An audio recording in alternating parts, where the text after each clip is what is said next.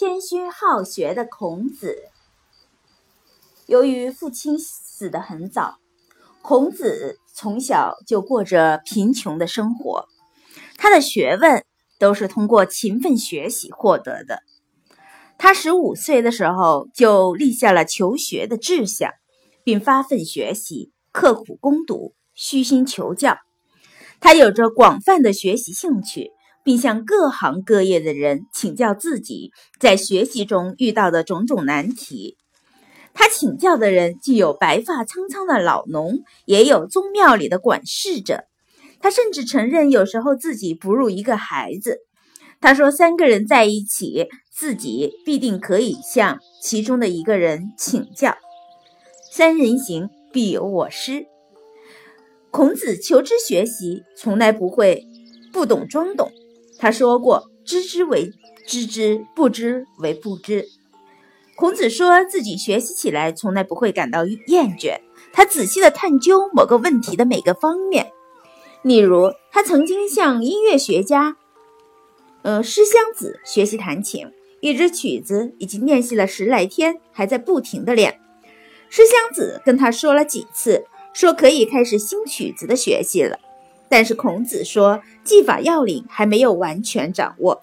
后来掌握了技法，又说这乐曲的思想意境还没有体会出来。后来诗襄子对他说。你已经弹得很有感情了，可以开始新曲子的学习了。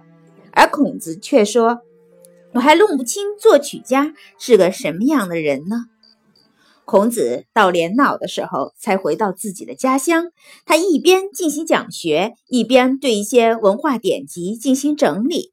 他还在百忙之中坚持学习。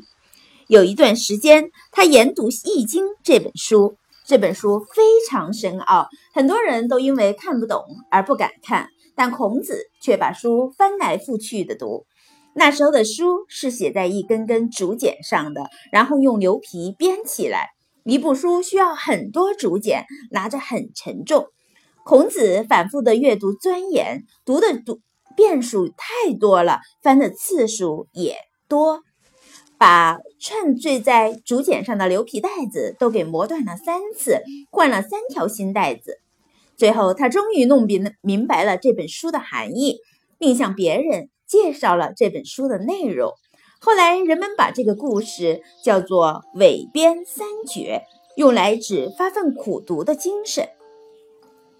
孔子是儒家学派的创始人，他的思想几千年来一直在影响着中国。